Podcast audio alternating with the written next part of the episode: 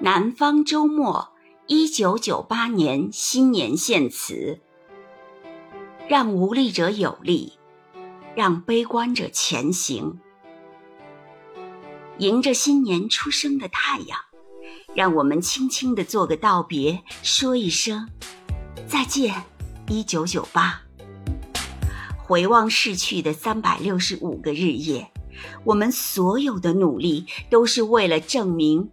我是一个记者，透过记者的眼睛，我们现场目击了朔州假酒荼毒生灵的惨祸；透过记者的眼睛，我们奋力传递了昆明铲除恶霸的呼喊；透过记者的眼睛，我们仔细观察了中国电信反垄断的艰难进程。透过记者的眼睛，我们忠实记录了亿万军民战胜世纪洪水的巨大勇气和抗争精神。有人说，人在履行职责中得到幸福；也有人说，履行一项职责时，总会感到是在还债，因为它绝不会令我们自己非常满意。记者所履行的职责，何尝不是对公众的一种还债？他要告诉人们世界上发生的新闻，他还要告诉人们新闻背后的真相。对于这样一项职责，我们当然时时力有不逮，但我们愿意为此而竭尽全力。植物的生命要靠它的绿叶显示，新闻的生命要用它的真实担保。面对世俗的力量，尽管生命有时也会显得脆弱，尽管我们也不都总是那么坚强，但是我们绝不苟且于虚伪和庸俗，绝不。为我们深深懂得，尊严是人类灵魂中不可糟蹋的东西。读者也许还记得伐木工人的最后一个劳模吧？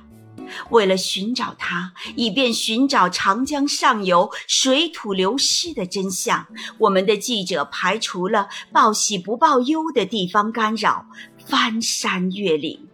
穿过一个又一个伐木点，终于找到了生病住院的主人公。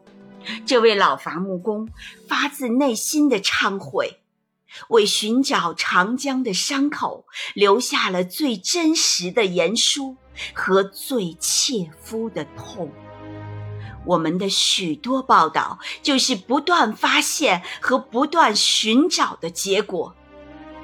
记者的眼睛不仅仅为发现事实、寻找真相而睁开，记者的眼睛也常常被真情打动，而轻轻闭上。在东北灾区，滔滔洪水已退，漫漫严冬将临，迎着刺骨的寒风，一位大嫂对我们的记者悠悠地说了一句。我们需要什么？